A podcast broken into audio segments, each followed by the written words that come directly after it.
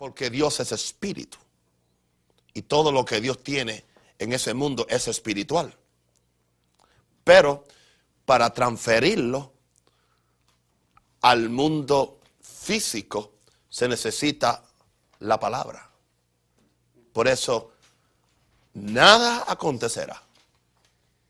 Nada acontecerá en el mundo físico. Bendecidos hermanos, estamos aquí con la, el curso de ministro aprobado. Estamos con la lección, la lección número 13.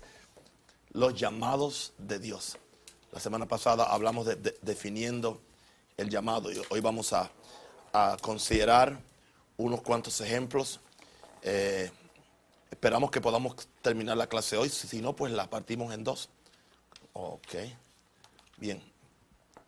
En Hechos 7, 30, 30 al 4, dice, pasados 40 años, un ángel se le apareció a Moisés en el desierto del monte Sinaí en la llama de fuego de una zarza. Entonces Moisés, mirando, se maravilló de la visión y acercándose para observar, vino a él la voz del Señor, yo soy el Dios de tus padres, el Dios de Abraham, el Dios de Isaac y el Dios de Jacob. Y Moisés temblando no se atrevía a mirar. Y le dijo el Señor, quita el calzado de tus pies porque el lugar en que estás es tierra santa. Ciertamente he visto la aflicción de mi pueblo que está en Egipto y he oído su gemido y he descendido para librarlos. Ahora pues ven, te enviaré a Egipto. Así que Dios, Dios llama a las personas. O sea, Dios es quien llena la necesidad. Muchas veces nosotros queremos llenar la necesidad con nuestra propia deseo, pero Dios, Dios ve la, la necesidad. Y cuando Dios ve la, la- necesidad, Él, Él va y Él llama a la persona que Él, que él soberanamente quiere para llenar esa necesidad. Muchas veces nosotros hacemos lo contrario, vemos una necesidad y vamos a donde Dios para decirle a Dios que nos mande a nosotros, cuando esa no es la intención de Dios. Aquí ve- vemos bien claramente cómo Dios vio la necesidad del pueblo de Israel, de su pueblo. Dice, yo he visto la aflicción, tres cosas hizo Dios. Dios vio, Dios oyó y Dios de- descendió para librarlos. Pero ahora Él no iba a hacerlo, Él iba a enviar a alguien. Ahora pues te enviaré a Egipto. Ta- Estamos hablando del llamado de Moisés. En, esta lección vamos a estudiar diferentes llamados que Dios le hizo a diferentes hombres en la Biblia. Y yo quiero que usted entienda esta frase muy importante, los llamados de Dios son la solución de Dios para cumplir, para Él cumplir en la tierra los propósitos que Él ha determinado desde antes de la fundación del mundo. Estos son, eh, esto es el propósito, ¿verdad? Del, del llamado. Con, por medio de, de los llamados, Dios cumple los propósitos que Él ha tenido determinados de- desde antes de la fundación del mundo. Como ya hemos dicho antes, Dios solo trabaja con hombres o personas llamadas. Cada llamado que Dios hace tiene rasgos característicos que son propios de la función que esa persona va a realizar para Dios. La semana pasada vimos cómo se definieron los llamados y vimos las, las formas diferentes como Dios llama a individuos. Y hoy vamos a ver los ejemplos más concretos de cómo esta gente fueron llamados y cómo ellos respondieron al llamado que Dios le hizo. En esta lección vamos a descubrir que siempre que Dios llama lo hace con un propósito determinado. Hay un propósito. Dios no hace nada así por chance o por... Dios tiene un propósito. Siempre lo hace con un propósito determinado, con un mensaje para esa hora y con el poder y la unción para llevar a cabo ese propósito. Dios nunca llama a nadie sin un propósito. Gente que dice, yo no sé, Dios me llamó, pero yo no sé para, para qué. Pues entonces Dios no, Dios no te llamó. Pero cuando Él llama, Él tiene un propósito determinado, definido. Dios le da un mensaje a esa persona, a ese individuo para esa hora. Y juntamente con el mensaje, Dios sabe que hace falta poder y unción para cumplir ese propósito. Es parte, o sea, cuando Dios llama, Dios equipa. Dios, Dios equipa. Ahora, eso no, no- no indica que tú no te sigues equipando por medio de la, de la lectura de la Biblia, por medio de la lectura de libros, por medio de la oración, por medio de la búsqueda a Dios. Pero el equipamiento mayor que lo hace el Espíritu Santo y viene juntamente con, con el llamado que Dios nos hace. Dios no ha cambiado en su forma de operación, porque estamos en la era de la iglesia. Cada persona que es llamada debe entender bien claro los siguientes aspectos de su llamado. Tú tienes que saber eh, contestar estas tres preguntas, tan siquiera. ¿Por qué Dios me llamó? ¿Por qué, por qué, por qué Dios, por qué Dios me llamó? Y tú, tú vas a entender que es algo, es una respuesta que es personal y cada persona tiene una respuesta diferente que se adapta a ti. La segunda pregunta es, ¿para qué Dios me llama? Porque Dios no llama a todo el mundo para la misma cosa, o para el mismo sitio, o para hacer lo mismo, o para bregar con la misma gente, o para hacer las cosas del mismo modo. Y la, la otra pregunta que viene es, ¿cuál es el lugar o la gente a donde Dios me llamó? Son las tres preguntas que nosotros tenemos que tener bien claro cuando tenemos un llamamiento del Señor. Y yo vuelvo a enfatizar, queridos amigos y hermanos e hijos, los que se dejen.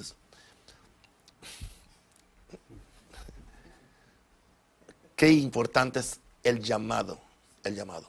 Ustedes me ven a mí tan tranquilo, tan supuestamente unido, tan seguro de, de mí mismo, pero muchas veces si yo no supiera el peso del llamado, la seguridad del llamado, la sustancia del llamado, la realidad del, llamado, uno hubiera salido corriendo hasta sin zapatos y sin media en invierno. ¿Entiendes? Lo que aguanta uno no es lo que yo sé. Y uno puede saber mucho y puede tener el coco, la cabeza llena de información y de, versos. Y tú puedes haber tenido experiencias tremendas y milagros y maravillas. Pero nada, nada de eso.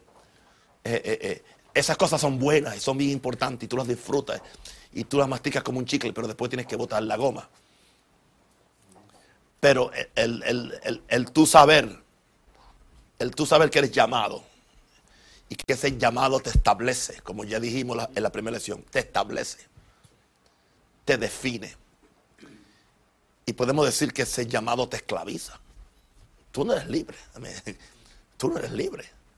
Tú vas a descubrir que, cuando Dios te llama a hacer algo, todo lo demás se pone en segundo, tercer lugar, hasta la mujer.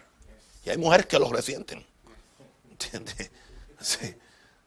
Y, muchas veces la, la, peor lucha que usted va a tener es con su mujer, con la que duerme a su lado, pero de esto hablaremos más tarde cuando hablemos de los, de los enemigos del ministerio. No, no, yo no dije que la mujer es enemiga.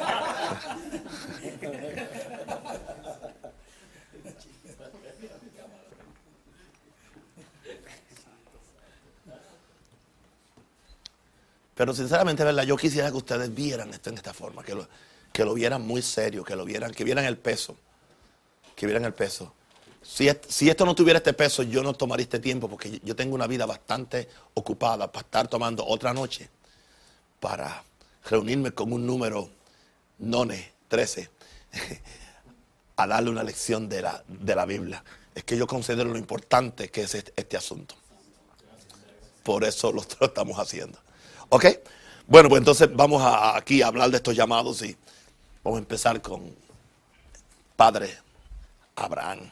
Génesis 12 del 1 al 3. Pero Jehová había dicho a Abraham, Abraham, vete de tu tierra y tu parentela y de la casa de tu padre, a la tierra que te mostraré, a la tierra que te mostraré, vete, vete de tu tierra, de tu parentela y de la casa de tu padre, a la tierra que te mostraré.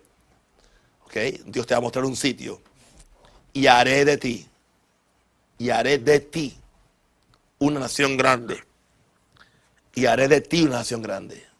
Y Dios empieza con uno. Dice que de uno solo, y ese ya casi muerto, se convirtieron como las estrellas del cielo en multitud. De uno solo. Toda visión empieza con uno solo. Esto empezó, Maranata empezó uno solo. Uno solo. Hoy somos miles de personas en el, mundo entero. De un solo pastor hoy somos, más de 300.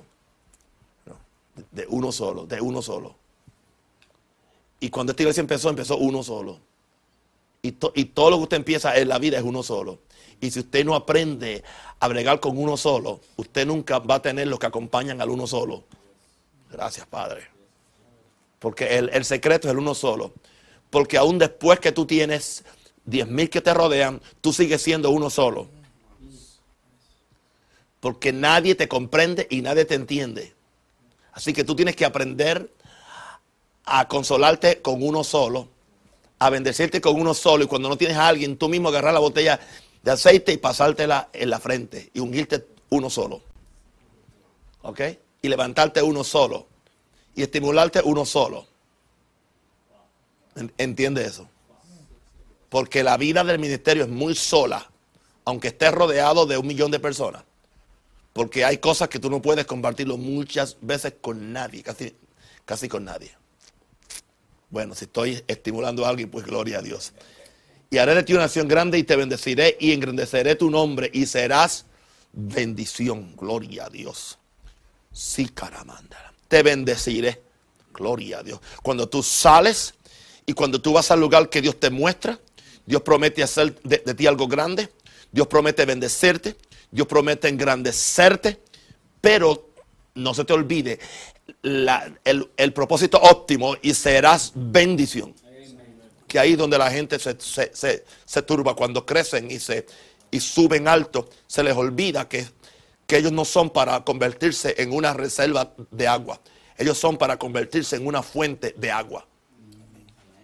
Y, ese es mi problema con los grandes ministerios grandes que se ponen y se ensoberbecen y, entonces para acá y para acá y para acá, pero no son, no son una fuente, sino que son unas reservas donde solamente reservan, reservan el agua para, para, para, ellos mismos.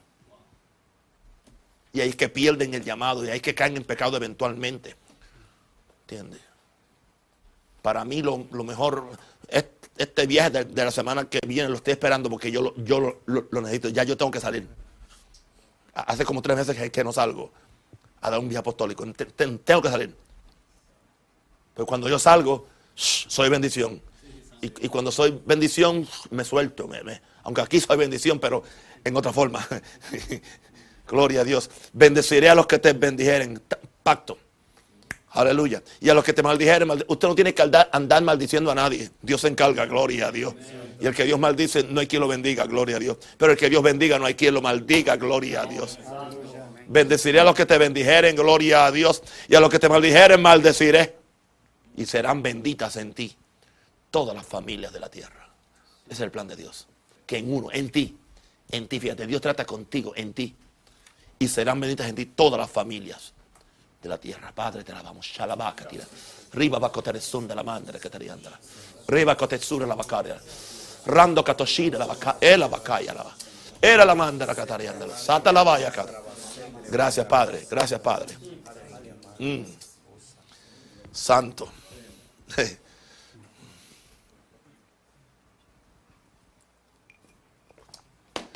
This is off the hook. Eh? Gloria a Dios. Dios llamó a Abraham para comenzar algo nuevo. Diga algo nuevo. siempre que Dios te llame para comenzar algo nuevo. Aunque empieces con tu mujer y con la suegra, es algo nuevo. En este caso, una nación que se convertiría en el instrumento de Dios para regresar a Dios a la tierra, regresar en carne a la tierra. En este caso vemos que Dios puede llamar personas que ni aún están pensando en Él. Abraham era un impío, Abraham era un pagano, Abraham era un idólatra. Abraham no conocía a Dios. Abraham no había oído hablar de Dios. Es más, Abraham no estaba buscando o adorando a Dios. Él no estaba orando, él no estaba en una campaña de ayuno, él no, estaba encerrado 40 días con Dios.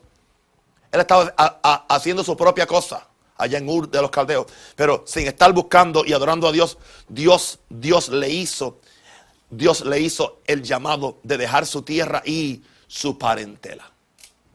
Gloria a Dios. Dios se lo hizo. No perdamos de vista que este hombre era un idólatra, que adoraba el sol, la luna y las estrellas, y las estrellas cuando oyó la voz de Dios. Oyó la voz de Dios. Me impacta de, este hombre, me impacta, algo que me impacta sobre el llamamiento de, de este hombre, es pensar como un hombre que no conocía a Dios, respondió con más prontitud al llamado de Dios. Ahí viene la pedra apostólica. Que que muchos que están sentados en los bancos de nuestras iglesias, oyendo mensajes domingo tras domingo, eh, martes tras martes, miércoles tras miércoles, eh, lunes, bueno, sea lo que sea. Y este hombre respondió rápido y no, no cuestionó ni le preguntó a Dios, ni le dijo quién me va a pagar o, quién me va a ayudar o, quién entiende. no. Este hombre no, tenía una iglesia local para que le, le prestara un músico o un director de alabanza. ¿Entiende? Si él mismo no era salvo. Santo el Señor. Gloria a Dios. Amén. Pero esto es obediencia. Lo, más que me impacta a mí de Abraham no es la fe, es la, obediencia. Y Dios me enseñó que él tuvo esa fe por la obediencia. Porque la, obediencia germina fe. Gloria a Dios. Obedience breeds faith. Obedience breeds faith. La obediencia germina fe. Gloria a Dios. porque fe no es otra cosa que, que obedecer la voz de Dios. Tírate, me tiro.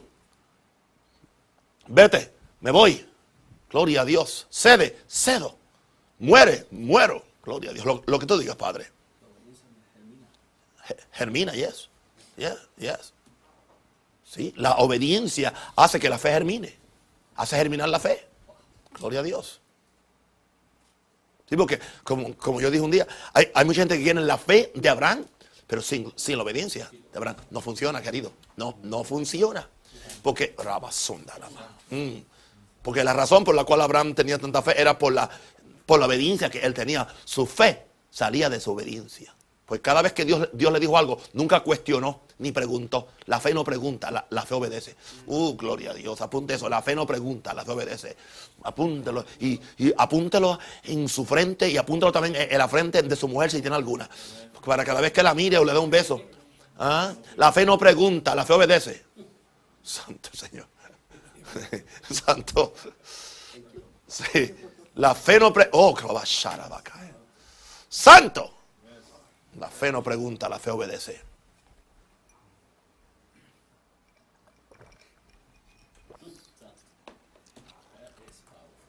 Yes.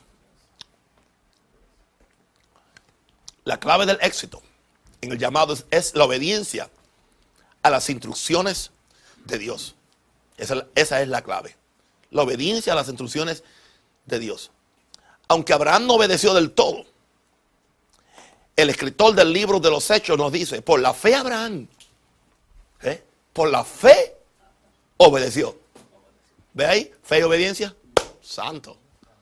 Por la fe Abraham, siendo llamado, que hizo? Obedeció. ¿Por qué sabemos que tiene fe? Porque obedeció. ¿Y de dónde, de dónde germinó su fe? de la obediencia a Dios. Cuando oyó la voz de Dios, obedeció. Y al, al él actuar en esa obediencia, la fe actuó con él. Porque dice que la fe actuó juntamente con sus obras. gloria a Dios. Ahora, dice que obedeció para salir del lugar al lugar que había de, de recibir como herencia y salió sin saber. Salió sin saber a dónde iba. Él no sabía a dónde iba. Tú tienes que obedecer sin saber sin tener y sin poder. Santo el Señor. Así que tú tienes que obedecer sin saber, porque no sabes para dónde va. Sin tener, porque no tienes los recursos. Y sin poder, porque tú nunca puedes. Yo nunca he podido. Aún todavía hoy, yo me, yo me subo a un púlpito a, a predicar, aquí donde sea. Y cada vez que yo me paro un púlpito, me paro con una sensación de incapacidad o de debilidad o de, o de, o de ineficacia. Para que vuestra fe no esté fundada en la sabiduría de los hombres, sino en el poder de Dios. Y eso no, ha cambiado. Ahora, Dios le dijo a Abraham no solo que saliera de su tierra en un de los caldeos, sino que dejara a su familia. Ahora, Abraham cometió un error grave al salir cargando con su padre y su sobrino. Dios no le dijo que se llevara ni al padre ni al sobrino. Pero él, tenía un lazo emocional o almático con Lot. Claro, el padre se murió en el camino, pero Lot era joven y no, se murió. En este particular, Abraham cometió un error al salir cargando con su padre y su sobrino. Usted no puede salir cargando con gente que Dios, Dios no ha dicho que cargue. Hay gente que usted no tiene que cargar. Aunque sea su padre o su madre o, o quien sea. La única que tiene que cargar porque usted no tiene otra opción es a su mujer y a sus hijos. Pero a más nadie. Usted, usted, usted no tiene que estar cargando gente. Y, no, hay gente que siempre están cargando gente. A, a estos puertorriqueños que mucho les gusta estar cargando, cargando paquetes. Siempre están metiendo en, en la casa gente que no conocen. ¿Entiendes? Y gente que no tiene a dónde estar, pues aparecen, te hace un cuento chino y ahí lo, lo mete a la casa un diablo. Y cargándolo. A traerte carga, porque no ayudan en nada. ¿Y qué, y qué manía tienen los puertorriqueños que aparecen en un sitio sin, sin ser ni invitados? Pues aquí estoy a, quedarme tres meses. Es una falta de respeto. Esa es falta de integridad y de, de carácter. Yo hablo de los puertorriqueños porque son los que, los que, los que yo conozco. Yo, yo no sé cómo son los centroamericanos y los mexicanos. No creo que son tampoco muy diferentes. Bien. Si Dios te, te, te- te da instrucciones específicas en tu llamado, debes obedecerlas al pie de la letra para que no retarde el desarrollo del mismo. Él salió y se quedó con el, con el, con el, con el, con el padre allá en, creo que en Arán, en Arán, y se retardó su llamado por, por, por quedarse allá con el padre cuando Dios le dijo que, que, que saliera para, para otra tierra. ¿Cuántos, pro- ¿Cuántos problemas se hubiera evitado Abraham si no hubiera estado cargando con su sobrino Lot, que fue otro que después le trajo tantos problemas?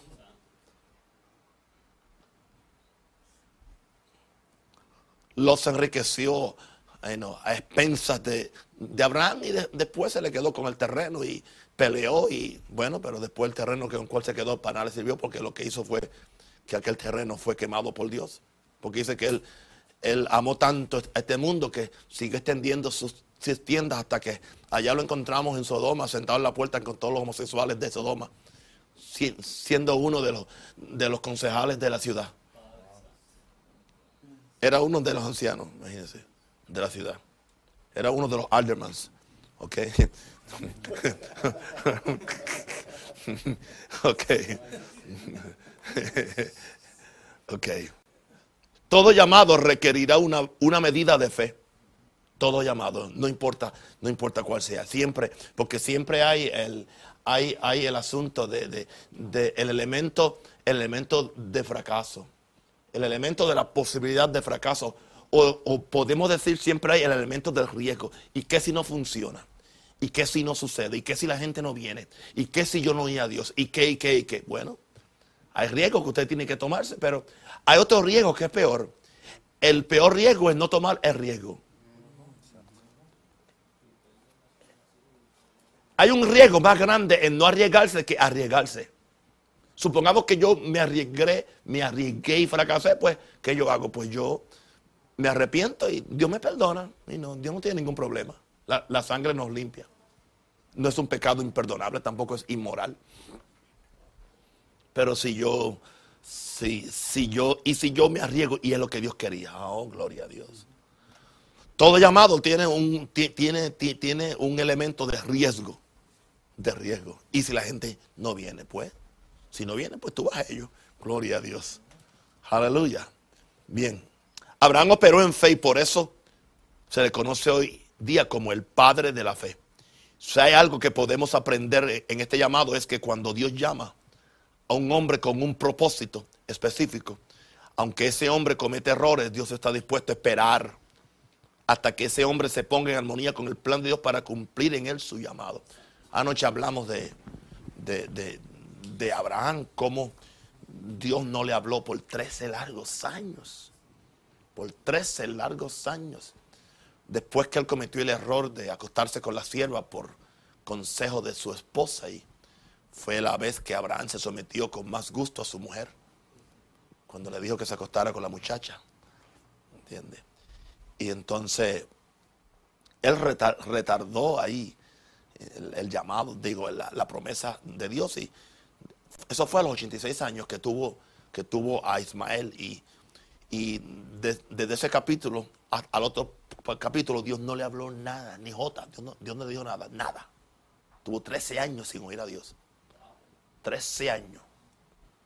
13 años en el, en el anonimato. Y a los 13 años, anoche, aprendimos cuando Dios se le presenta en escena.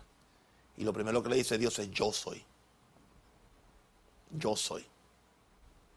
Yo soy el gran, yo soy el Dios Todopoderoso. O soy el Shaddai. Anda delante de mí. Y, y mire, ¿por qué le dijo?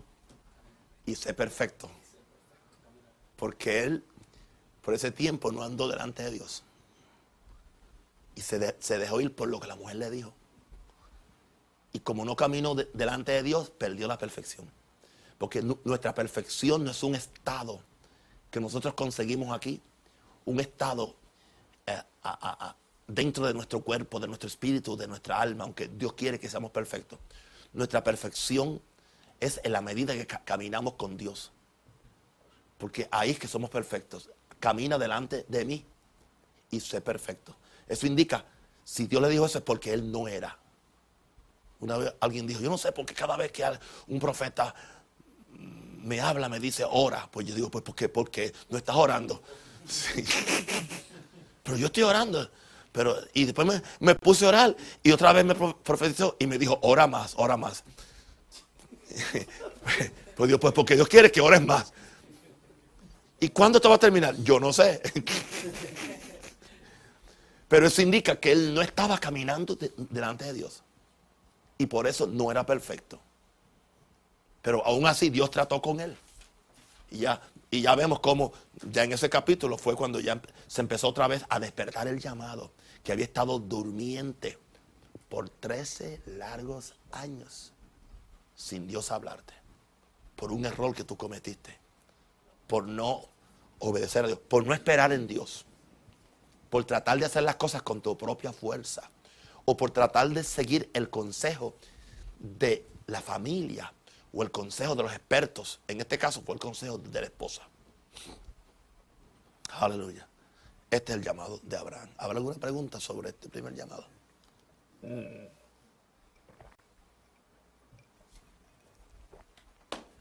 Gloria a Dios. Amén. Nos movemos entonces a Moisés. Ok. Santo el Señor. Vamos a Éxodo 3. Yo quiero que veamos la Biblia porque quiero ver más detalles. Éxodo capítulo 3. Oh, gracias, papá.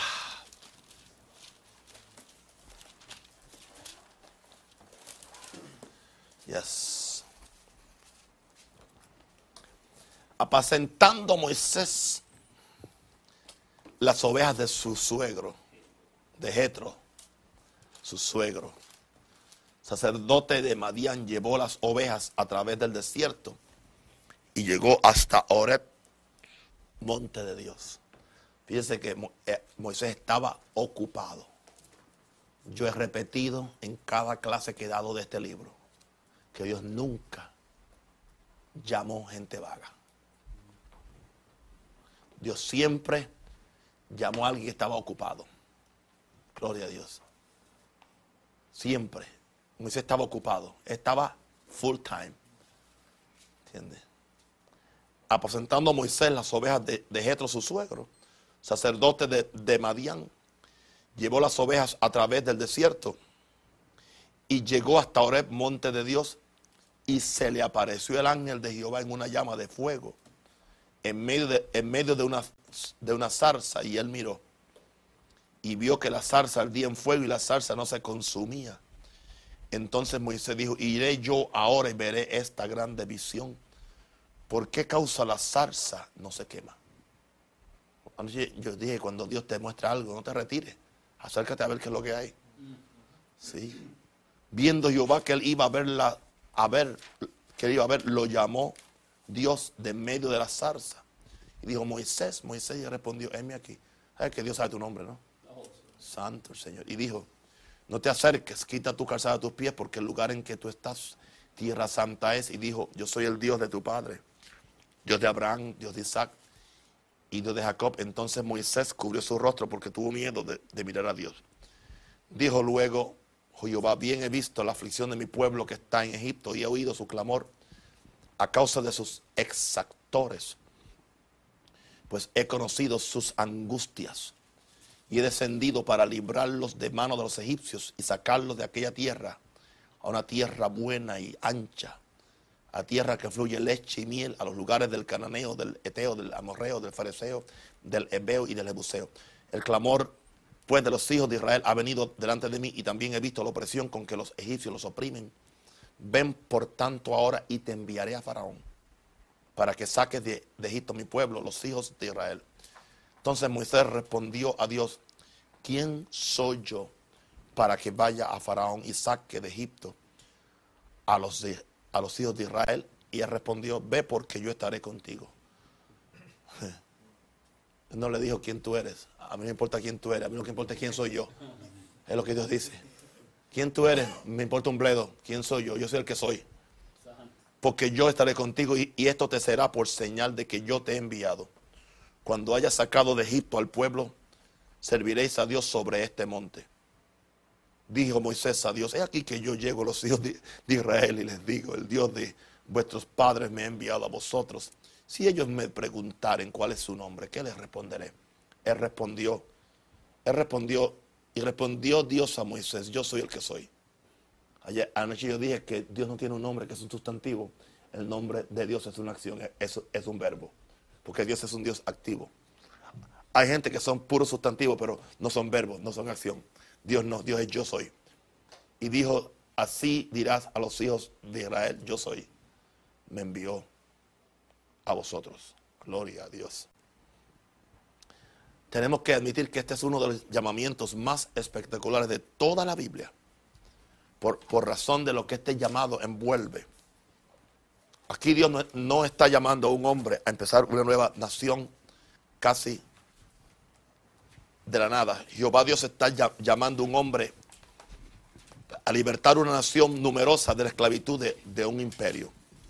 Solo un encuentro tan personal con Dios como este le daría la fe a Moisés para poder enfrentarse a la nación que él conocía también.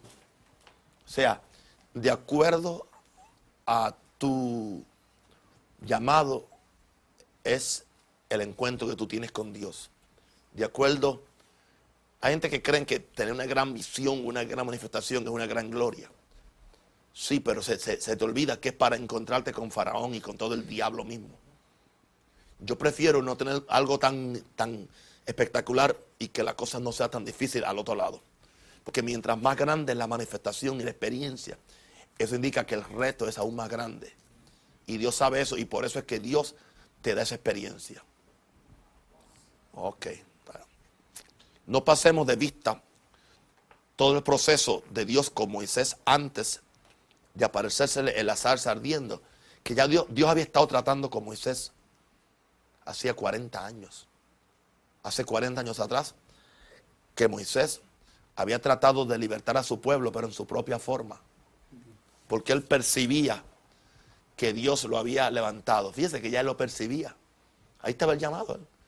40 años atrás él percibía, dice la Biblia, percibía que él, que él, era un instrumento de liberación cuando, cuando mató a un egipcio que estaba maltratando a un hebreo. Y después cuando habían dos hermanos hebreos discutiendo, que él los reprendió, le dijo, ¿qué? ¿Quién te ha puesto como hueso partidor sobre nosotros? También lo vas a matar como mataste al egipcio ayer. Dice, porque él creía en su corazón que era el tiempo. O sea, que ya él tenía. Pero 40 años apagaron aquello. Y por, por 40 años a él se, lo- se le olvidó completamente. Él perdió toda percepción espiritual del propósito con el cual Dios lo había sacado de Egipto. Pero ahora aquí viene, esta experiencia se requiere para levantar a un hombre, para sacarlo de su, de su modus vivendi, de su modo de vida, para que él pueda otra vez entrar en el carril en el cual Dios va a usarlo. Y muchas veces Dios tiene que hacer eso con nosotros, tiene que sacudirnos un poco y darnos una, una experiencia, una experiencia radical, gloria a Dios, para que nosotros podamos cumplir aquello que Dios quiere que, que hagamos. Ok. Ah, notemos en, en- en qué forma Dios cuida a las personas que Él ha destinado para sus planes y propósitos. No hay forma que el diablo pueda destruir una persona que Dios ha destinado soberanamente para el ministerio. ¿Sabe cómo este muchacho fue cuidado en el río? Fue tirado al río, no se ahogó y terminó siendo entrenado en la casa del, del faraón en el mismo imperio que él iba a combatir eventualmente. ¿Ok? Hay una lección que aprender en este caso, en el caso de Moisés. Y, esto es bien importante, muy importante la lección de esta noche. Porque muchos de nosotros hemos tenido experiencias y eventos en nuestra niñez, en nuestro pasado, y, y hay cosas que las hemos maldecido, pero Dios usa todo eso aún para prepararnos para el ministerio. Todos los eventos y preparación de la niñez, de los que son llamados, son planeados o permitidos por Dios para la ejecución de ese llamado en el futuro. Y aún cosas que tú no entendías.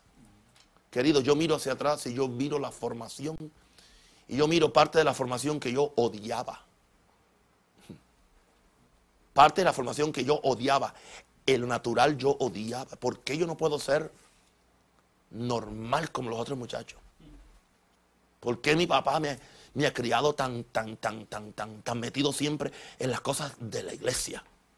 Yo no podía correr bicicleta, yo no podía ir al río, yo no podía jugar deporte, yo no podía. ¿Qué fanatismo religioso era ese? Y no. Pero eso que yo maldecía, yo lo maldecía de, con buenas palabras, porque en casa no, se maldecía. ¿Entiendes? Maldecía que yo lo odiaba. Sí. Fue plan de Dios. Todo eso, todo, todo eso estuvo en el plan de Dios para hacerme el tipo de persona que hoy soy.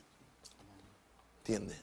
Para darme esa entrega a buscar a Dios y, ese amor por Dios y, esa negación a todas las cosas de este mundo para poner. Entonces, si, si la persona no, conoce mi trasfondo, pues puede chocar conmigo porque no entiende por qué yo, yo soy así.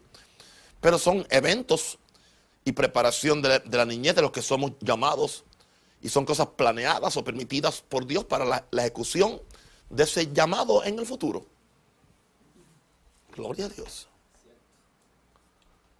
Aún lo que tú aprendiste, aún, aún con la carrera que tú estudiaste, todo, todo, todo, todo, todo eso, todo eso. Porque hoy yo puedo escribir libros. Dios intervino hasta en mi, en mi profesión, en mi carrera. Ser un maestro de lengua, un maestro de, de literatura. Dios sabía. Yo sabía que algún día yo, iba a ser un instrumento para escribir libros de bendición para esta generación y para la que viene, si Cristo no viene antes. Es parte, es parte de la... De, o sea, el, Dios, el Dios que prepara a un Pedro eh, eh, pescando en el mar de Galilea, es el mismo Dios que, prepara a un, a un Pablo eh, a los pies de Gamaliel, siendo un abogado, siendo, siendo un doctor en leyes en esa, en esa ocasión. Eh, eh, un políglota, o sea, un políglota uno que habla muchas lenguas, eh, una persona culta, porque Pablo era culto, era una persona culta.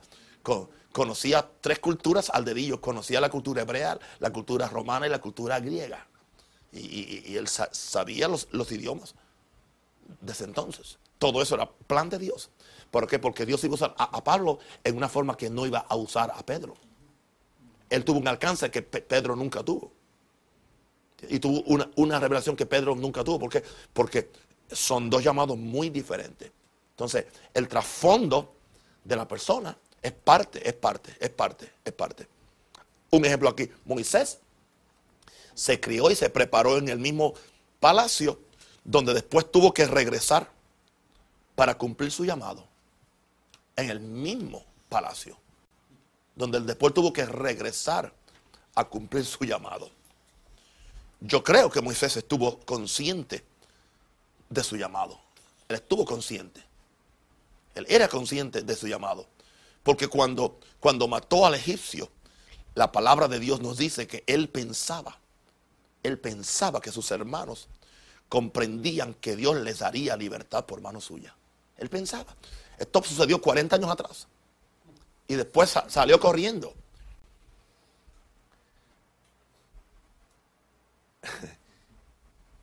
y va a haber gente que va a salir antes de tiempo. O hay gente que han salido antes de tiempo. Porque pensaban que sus hermanos comprendían que era el tiempo. y, no era el tiempo. Pero el hecho de que no sea el tiempo tampoco indica que, que te vas a olvidar de lo que Dios. Aquí conocemos una persona que salió a un lugar, a un país. Aparentemente no era el tiempo. Y no era el país. Y no era el lugar. Pero la persona fue lo suficientemente humilde, honesta, sencilla para regresar y sentarse aquí. Y no tener una raíz de, amargura como han hecho otros. Y han dañado su futuro completamente. Este, este hombre tuvo la, la vergüenza, tuvo la sabiduría, tuvo la humildad, la sencillez de venir y sentarse aquí después que había salido con bombos y platillos para otro país. A sentarse aquí por dos años. A los dos años, pues, llegó el tiempo. Y hoy tiene victoria en el lugar a donde está. O sea, el hecho de que, de que, de que, de que haya cierto aparente fracaso no indica que tampoco Dios no te llamó. Porque él pudo llegar a comprender, pues es que, es que entonces Dios no me llamó. No. Es que tú puedes hacer con el llamado, tú puedes hacer tres cosas. Tú puedes adelantarte, puedes atrasarte o puedes estar a tiempo. No puedes hacer más ni... No hay, no hay cuatro cosas. Y ahí es que es importante la dirección del Espíritu Santo. Retrasarte o estar a tiempo como el reloj. Igual que tu reloj. Tu reloj puede estar a tiempo, puede estar atrasado o puede estar adelantado. Yo espero que ustedes entiendan esto bien.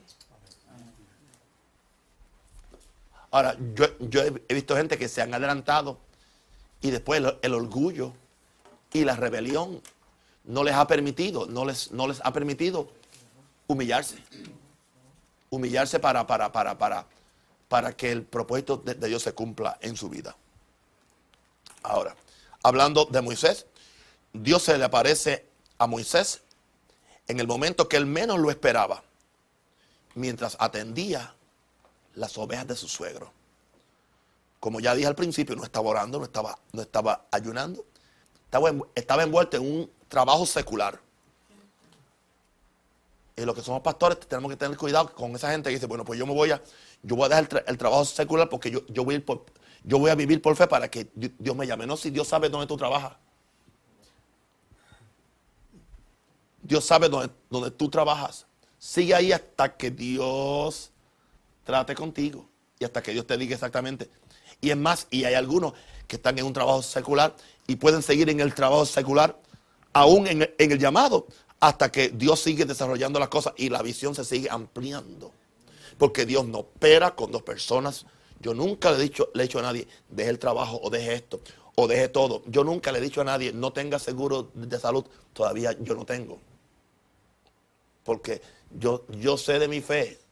Dice, tiene fe, tenla para contigo. No trates de, de imponérsela a nadie. ¿Ok? O sea, él estaba trabajando en lo secular. No creas que a Dios se le hizo fácil convencer a Moisés que aceptara el llamado. A Dios no se le hizo fácil. El mismo Moisés, que 40 años atrás creía que estaba preparado para el llamado, 40 años atrás creía que estaba preparado para el llamado. Ahora pone mil excusas para no ir a cumplir el ministerio que Dios le asignaba. Estaba listo 40 años atrás y ahora dice, yo no sé, yo no, yo no puedo hablar, yo soy tartamudo. ¿Cómo yo voy a hablarle? El mismo Moisés. Ahora, una de las cosas que Dios tiene que bregar con, nosotros es la superconfianza que tenemos en nosotros mismos para hacer la voluntad de Dios. Y yo quiero establecer esto bien claro. Mate ese mono. Mata ese mono. Mata ese. Para algunos no es un mono, para, para algunos ya es un chimpancé o un orangután. Un gorila, sí con mucho pelo en el pecho. Si hay algo que yo odio en el ministerio, es esa prepotencia. Usted nunca ha visto mi nombre puesto fuera de, mi templo aquí. Ministerio Mundial Maranata. Da un rosario, dándole dirección apostólica y profética a todas las naciones del mundo. Y yo tengo, y, y yo le estoy dando dirección apostólica y profética a cinco continentes. Y no lo tengo escrito afuera, ni en ningún brochure. Y otra gente que, que acaban de empezar un ministerio hace dos o tres años, ya, ya están dando dirección apostólica y profética y que a, a- las naciones. Cuando no, no pueden pastorear a Chicago. Tienen la cabeza llena de, de agua. Yeah. Es esa super confianza, esa- esa prepotencia que yo odio y que Dios dice que Dios, Dios dice que Dios mira de lejos. Dios mira de lejos al soberbio. Dios mira de lejos, pero dice que él atiende lo humilde. No hay nada como la humildad.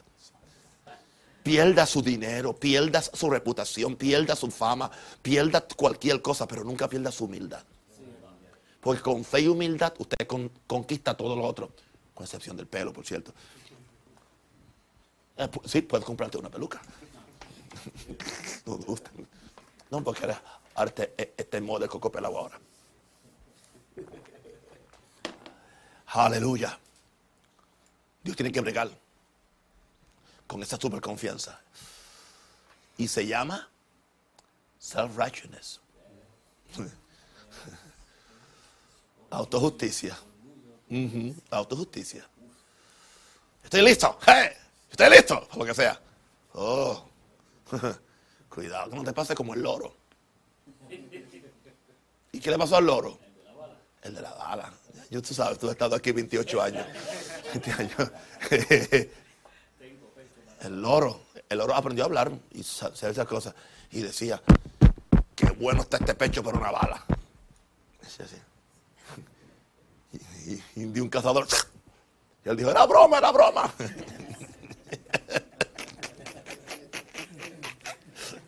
No, no, no, no. Oh, glory to God. Santo el Señor. Yeah. O que no te pase como el sapo. Ese es otro caso, ¿verdad? Ese, él también lo sabe. Sí, sí. Te pasé como el sapo, que el sapo quería volar. Pero él, no- él sabía que no tenía alas. Y estaba miserable, de- deprimido, como andan algunos predicadores cuando no pueden hacer lo que aún hace.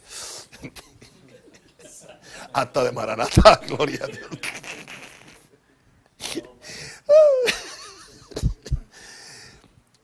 y estaba de- deprimido, pero que el águila un día lo vio y le dijo, pero ¿qué, qué te pasa con, con Paisapo? Dijo, que yo quiero volar, pero que tú, tú, no, tú no tienes alas para volar, pero yo quiero volar. Dice, ¿tú quieres volar? Pues yo te voy a, te voy a ayudar.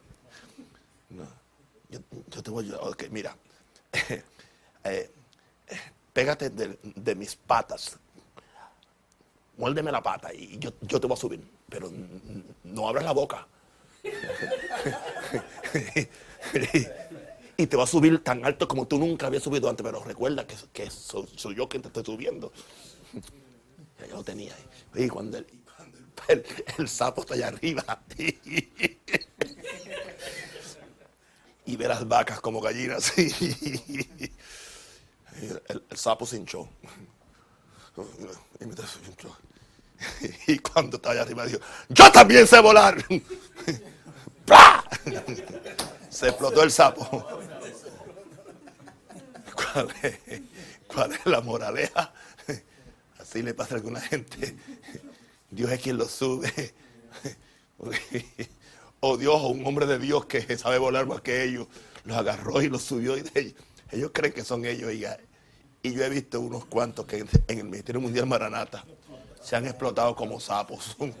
Son, explotaditos. Y por eso yo siempre estoy predicando, ¿entiende? Humildad y sinceridad, porque yo no quiero que, you know, recibe mi casa y lo predico. Oh, yo prediqué. Y la, y la gente, oiga, hermano, pero con oh, tremenda revelación que Dios me dio anoche. Lloré hasta, lloré hasta las 10 de la noche anoche. Tacho, y yo me levanté a las 10 y, y, y oré 5 minutos en lengua shanda, la vaca. Y aquí está esto. Esto fue Dios tremendamente dio. Mentira, fue la- el apóstol.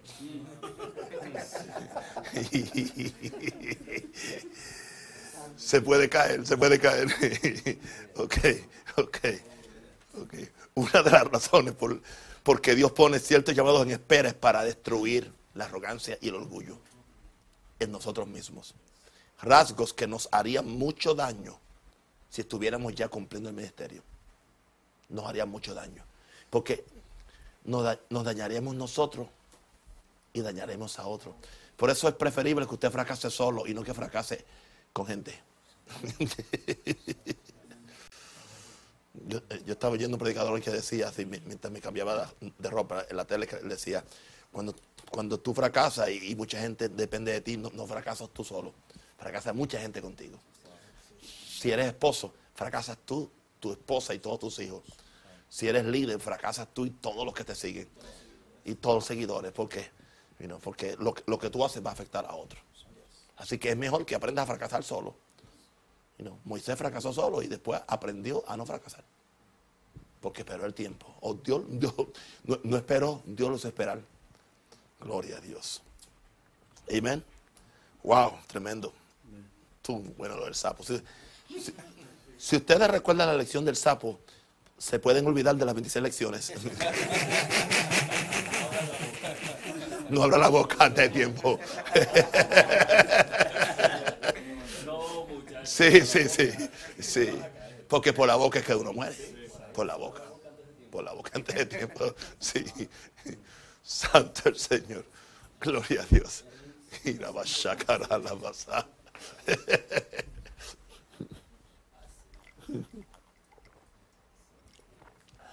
Luis, ¿a cuántos te has visto aquí que abrió la... ¿Verdad que sí? Que la... Sí, sí. Y predicaban y se comían los micrófonos. Y había que cambiar el micrófono cada tres meses porque lo escupían con tanta saliva que, que ya lo dañaban. Más nadie lo podía usar el micrófono. Sí, sí. de todo eso he aprendido mucho. Es que se trepan en el púlpito con la unción del pastor. Sí. Porque hay una unción que es permanente. Claro. Y cuando tú te trepas ahí, sí, esa unción te, se, te, se te trepa. Sí. Y se creen que de eso, pero cuando salen para allá afuera, allá te espera la, el, el, el, monstruo tuyo, no el del pastor. Y, no, y ahí es donde tú aprendes, en verdad. Okay. Vamos entonces a cambiar de nota. Vamos a, a, a, ver a Samuel. Vamos a ver a Samuel. En primera Samuel. Gloria a Dios. Santo el Señor. Oh, gloria a Dios. Una vez yo prediqué esto en una convención sobre el sapo y algunos pastores se me enojaron. Y dijeron que yo que les dije sapo. Yo dije, pues si, si usted se ofendió es porque usted es el sapo. Yo no dije que usted era sapo. Yo di un ejemplo. Yo di un ejemplo. Oh, gloria a Dios. Sí. Ok. Oh. Santo el Señor. Por eso, hermano, no importa lo que Dios me use, yo sé que soy nada. Yo leí un verso los otros días de Jesús que me, dejó con la boca abierta y yo lo he leído miles de veces, está en, la, en el manual de oración, donde Jesús dice, no puede el Hijo hacer nada. Yo dije, ay Padre Santo. Ustedes no saben cómo eso a mí me, llegó, me llegó como una inyección al tuétano.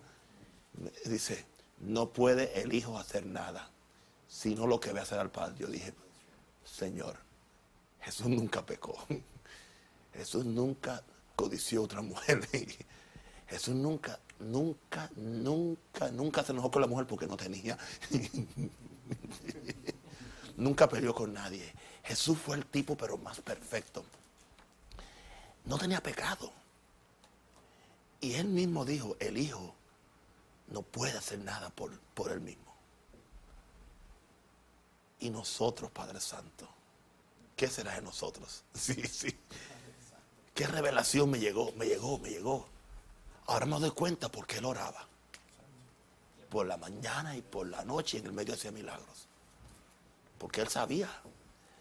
Él que podía hacer, decía que no podía hacer nada. Y nosotros que no podemos hacer, creemos que somos expertos.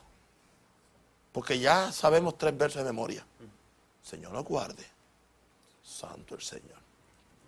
Esta va a ser una de las clases más apostólicas que usted ha cogido de todo este libro No sé por qué, pero me, cayó hoy el espíritu apostólico. Sí. Vamos a 1 Samuel 3. El joven Samuel ministraba a Jehová en presencia de Elí. Ministraba. Fíjense, ¿el qué? Ministraba. Estaba ministrando. Santo el Señor. Gloria a Dios. Eso usa mucho la palabra ministrar. Aleluya. Aunque hay gente que no ministran.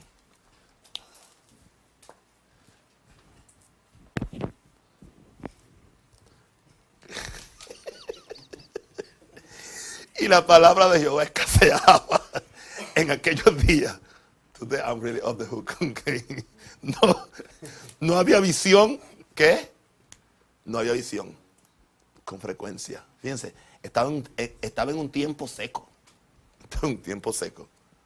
Como usted que ha estado en algunas iglesias así. Porque no había visión con frecuencia, ¿no? En algunas iglesias no había visión nunca.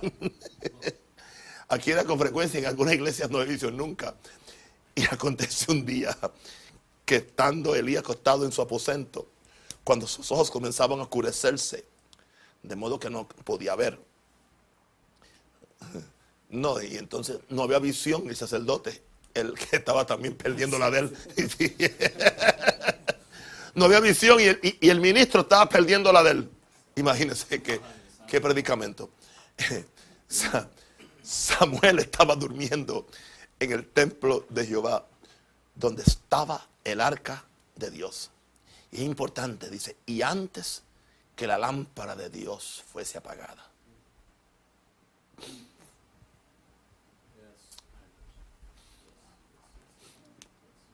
Gloria a Dios, saca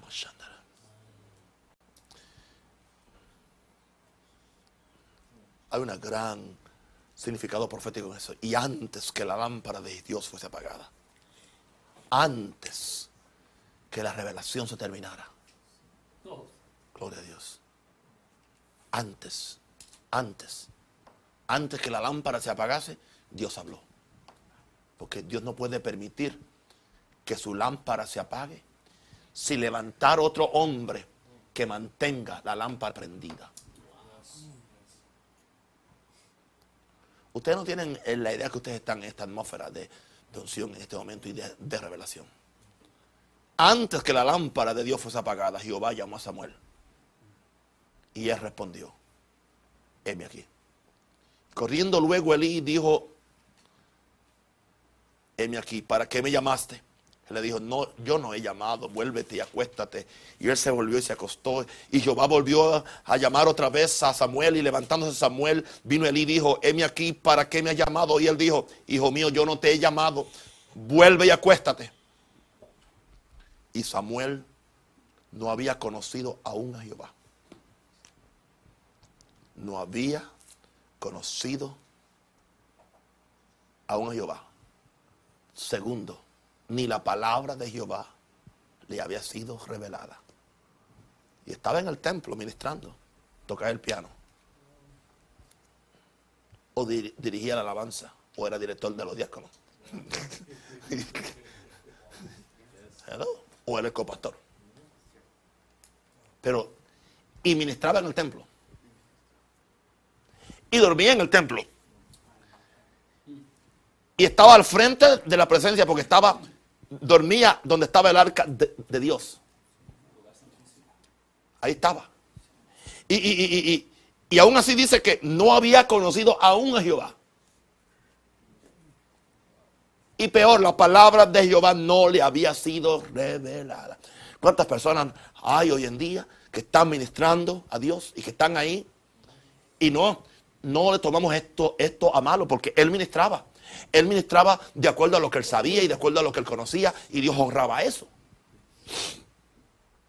Pero no estaba listo para entrar a los ministerios sin un llamado. Porque el hecho de que tú ministres, eso no indica. Eso es lo que le pasa a alguna gente muchas veces. En nuestras iglesias, como dijo Luigi. como están bajo la unción de un pastor, con unción o de un pastor, y, y pueden hacer ciertas cosas. E, ellos creen que es lo mismo cuando salgan afuera. No. No es lo mismo. No, es lo mismo. Aquí tú estás bajo una cobertura espiritual. Y es, diferente. Pero tú tienes que eventualmente tener también tu revelación. Tienes que conocer a Dios por ti mismo. No conocer al Dios de Naúm, al Dios tuyo. La palabra te, tiene que ser revelada, no, no, simplemente por medio del pastor o, del apóstol, sino por medio del Espíritu Santo o de los tratos de, Dios contigo. Tú tienes que buscar, tener esa búsqueda con Dios. ¿Entiendes? Yo andaba buscando a Dios. Toda mi vida andaba, andaba buscando a Dios y ministrando en los lugares y en las iglesias donde, donde, yo me congregaba y, y, yo buscando a Dios hasta que Dios se me apareció, hasta que Dios se me reveló, hasta que yo entendí lo que Dios quería hacer conmigo. Pero es, posible que estemos en, en, la iglesia ministrando sin que Dios se nos, se, nos, se nos revele y menos sin conocer su palabra. Jehová pues llamó la tercera vez a Samuel y él se levantó y, vino Elí. Y dijo, heme aquí, ¿para qué me has llamado? Entonces entendió Elí que Jehová llamaba al joven. Fíjense que el mismo Elí, por tres veces, le tomó tres veces a Elí para saber que era Dios. Eso indica cuán poco discernimiento te, tenía este Elí. Bueno, es el mismo que acusó a la mamá del que estaba, que estaba ebria borracha. El mismo Elí, el mismo viejo gordo. El mismo viejo gordo que le, dijo a Ana, estás borracha, digiere tu vino. El tipo no tenía discernimiento, no sabía la diferencia entre una mujer angustiada de espíritu intercediendo y una mujer ebria o borracha. Y ahora otra vez con el hijo de Ana. Tres veces viene el muchacho. Y él no se da cuenta las primeras dos veces que si lo estaban llamando era Dios. Le tomó tres veces. A la tercera porque él dijo, debe ser Dios. Eso indica cuán poco discernimiento. Eso indica cuán poca visión había en ese templo, en ese lugar. Eso indica cuán atrasado estaba ese ministerio. Cuán seca estaba la revelación en ese tiempo. Pero sabe una cosa, Elí era fiel ahí. Hasta el momento que Dios le dijo. Y no habló hasta que Dios no le dijo. Y hay veces que uno está en, lugares hasta que Dios le dice. Y no puede salir hasta que Dios le dice hasta el momento, hasta que Dios se te revela. Y, dijo, Elías Samuel, ve y acuéstate. Y si te, si te llamare, y si te llamare, dirás, habla Jehová porque tu siervo oye. Así se fue Samuel y se acostó en su lugar. Y vino Jehová y, y se paró y llamó como las otras veces, Samuel, Samuel. Entonces Samuel dijo, habla porque tu siervo oye. Y Jehová dijo a Samuel, he aquí, haré yo una cosa en Israel que a quien la oyese le retiñirán ambos oídos. Aquel día de cumplir empezó a profetizarle sobre la caída del mismo, del mismo sistema que lo había levantado a él. Eso es triste, ¿no? Este es uno de, los casos más tristes, de un llamado triste porque, porque Dios llama a este muchacho para profetizarle la destrucción del mismo sistema que lo había educado a él. Samuel es un tipo de la persona que ha sido criada e instruida en la iglesia, pero aún no tiene una verdadera revelación de Dios y, su palabra para poder ejercer un ministerio. ¿Cuántas personas están año tras año ministrando en la iglesia, pero aún la palabra de Jehová no le ha sido revelada? No le ha sido revelada. Tú puedes sentir el llamado de Dios, pero eso, eso no indica que estás preparado para ejercerlo en este caso como en otros que yo conozco, Dios tiene jóvenes en lugares donde no hay revelación ni visión hasta el tiempo que Dios escoja revelárseles. Mientras tanto, esos jóvenes deben ser fieles y responsables haciendo todo lo que le venga a la mano en ese lugar. Es interesante ver cómo, Samuel se mantuvo firme, se mantuvo firme en su pureza y santidad. En un, caso cuando no tenía el mejor ejemplo del ministerio existente y menos ejemplo de los hijos. Él pudo decir, pues si, si los hijos del pastor se están acostando con, las muchachas a la entrada del altar, porque eso es lo que estaban haciendo. Los hijos de Eli, cuando venían las mujeres al, atrio, a las fiestas solemnes, agarraban las mejores muchachas y tenían sexo con ellas en, la, en, la, en el atrio del, tabernáculo. Y no solamente eso, cuando la gente traían los sacrificios, ellos iban y mentían, decían que, que el, sacerdote quiere una buena espaldilla, una buena pieza de carne. Y claro, la gente eran los hijos del sacerdote, del ministro, pues la gente no saca todo lo que tú quieras. Y dice que menospreciaban las ofrendas de Jehová. Abusaban las ofrendas de Jehová. Abusaban del, pueblo. Y lo más triste es que dice, y su padre no los amonestaba. Su padre no los reprendía. Su padre lo pasaba por alto. No me hable de eso porque de eso hay tanto hoy en día. Y tarde o temprano causa la destrucción del ministro, como la destrucción de su sistema y como la destrucción de sus hijos. ¿Entiende? Es preferible que un hijo suyo esté separado de Dios, pero que él respete el lugar. Pero que un pastor, simplemente para para cuidar la imagen pública, lo tenga ahí metido, tocando el piano, tocando, eh, dirigiendo alabanza o, tocando eh, la batería, simplemente para, para, para, tener una fachada de que todos mis hijos están sirviendo a Dios. Y eso es, es mejor así. Y no que, o sea, es mejor que esté afuera y que él respete al Señor y la gente sepa que no que haya ese engaño. Pero Samuel, Samuel me inspira. Él no se dejó ir por ese, por ese ejemplo. Él no usó eso de excusa. Bueno, pues si lo hacen los, hijos del pastor, pues yo voy a hacerlo. Y qué interesante, qué interesante, que el ministerio que no cayó en los hijos del pastor, cayó en él. Ellos eran los que tenían que seguir el ministerio de él. Ellos eran los que tenían que ser eh, gobernadores y jueces en Israel. Porque Dios, Dios, Dios tiene un plan de transferencia sacerdotal. Ellos eran. Pero cuando, cuando no funcionan, ellos no van a ser simplemente porque son hijos de. Sino ellos son porque, ellos van a ser porque son hijos de Dios y hacen las cosas como Dios quiere. Pero estos muchachos eh, eh, eh, se prostituyeron, pero, pero Samuel se crió allí, pero mantuvo su pureza y su, santidad en, en todo tiempo.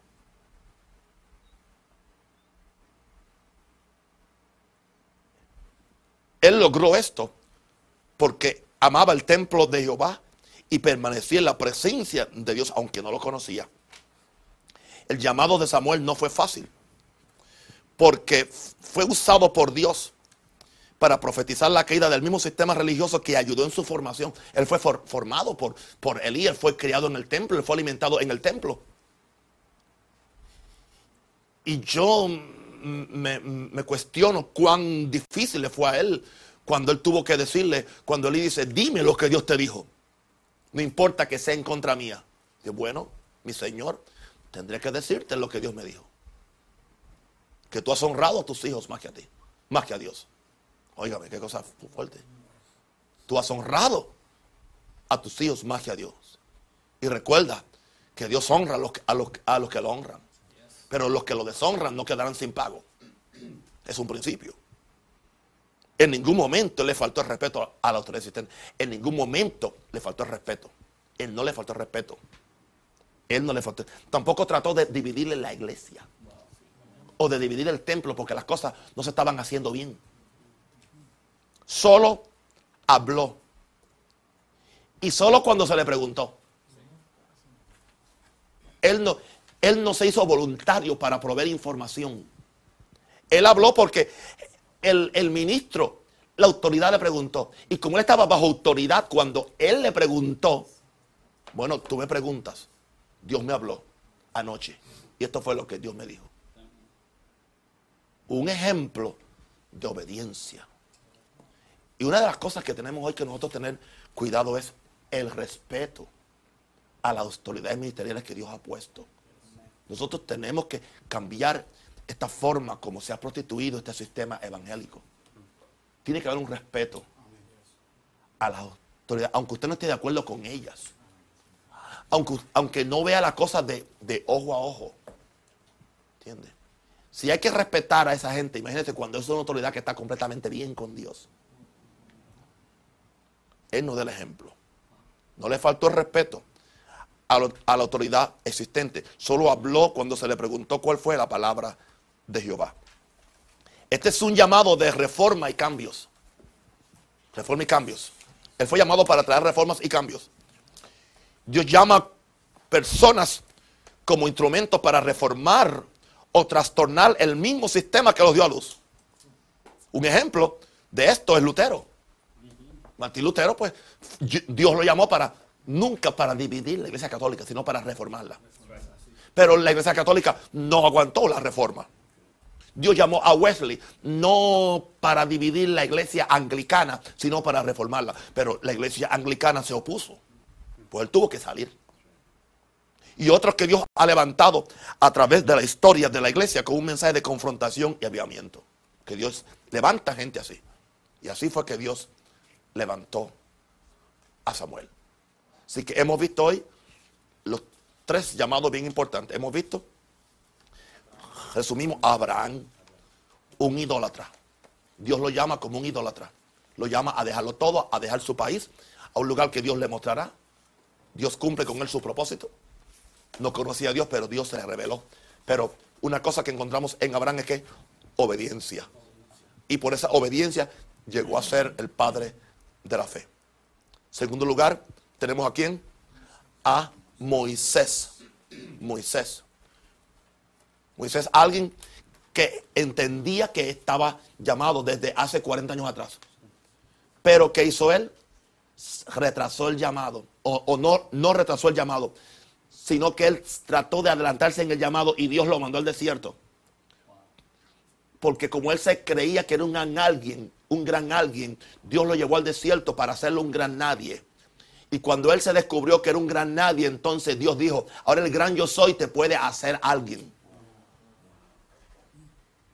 Porque con, esa actitud que tú tenías, esa kaki attitude, eh, tú no podías enfrentarte a Faraón. Te iba a cortar el pescuezo porque eh, eh, en, en, esa forma tú no podías ir donde Faraón. Porque no es con espada ni con ejército. No es matando al egipcio que vas a libertar, que vas a libertar a tu pueblo. Es en otra forma, es con, es con la vara de Dios, es con la autoridad que yo voy a darte, es con la palabra, es con la visión, es con el ministerio que yo voy a darte. Y él tuvo que morir. Él tuvo que morir mil muertes. ¿Sabe lo que es de un muchacho? Un muchacho delicado, delicado. Si usted se cree en el palacio, ¿entiende? Usted es como una nena, perdóneme. Usted es delicado, usted, esos pies nunca han pisado, han pisado piedra ni tierra. Él tenía un sirviente para poner las medias, un sirviente para poner, la, poner los pantaloncillos, un sirviente para poner el desodorante. Él tenía un sirviente para todo. Y ahora está en el desierto. Haciendo el, el trabajo más abominable para los egipcios. ¿Sabe cuál era? Pastorear ovejas. Dice que era abominación. Era tanta abominación que por eso no le permitieron a Israel que vivieran juntos con ellos. Le, le asignaron la tierra de Gosén. Porque era abominación para los egipcios pastorear ovejas. ¿Y sabe qué terminó haciendo Moisés? Lo peor que a él le habían enseñado que, que, era, era el peor trabajo, ser pastor de ovejas. Y tuvo 40 años pastoreando ovejas. O sea, para Dios humillarlo. Ay, Padre Santo. Para Dios pulverizarlo, hacerlo nada.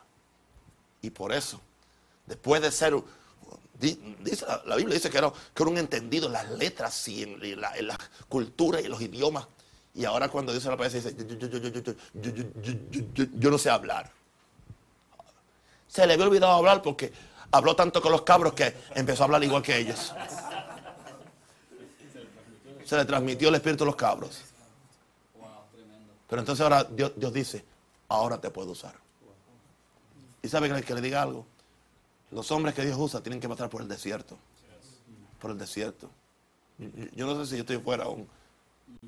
Y si no, Dios me, vuelve otra vez. Elías pasó tiempo en el desierto. ¿Dónde fue que Juan el Bautista ministraba? ¿Y dónde fue que comía, que, que, se, se, formó? En el desierto. ¿Dónde fue Jesús 40 días y 40 noches? Al desierto. ¿Dónde fue Pablo por 14 años? Al desierto de Arabia. Y en 14 años Pablo tuvo ya que desprogramarse de, toda esa altanería que él, tenía. Porque aún el hecho de que tú eres salvo no te desprograma. 40. El desierto. Odiamos el desierto, pero es ahí donde, donde crecen los, los mejores lirios. Y es donde Dios abre, abre fuentes en el desierto y manantiales en la tierra seca. Gloria a Dios. Thank you, Father. Yo lo odio, pero si tú tienes que mandarme y me mandas de cada rato, yo te doy gracias. Y el último ejemplo hoy fue cuál? Samuel. Tremendo ejemplo, tremendo ejemplo, tremendo testimonio de este muchacho. En la iglesia ministrando, pero no conocía a Dios. No había palabras reveladas, pero ¿qué nos impacta de Dios que antes que la lámpara se apagara? Dios prendió la, lámpara de la revelación. Hey. Antes que la lámpara se apagara, Dios prendió la lámpara de la revelación y levantó a este muchacho para ser un gran profeta y sacerdote para Dios. Amén.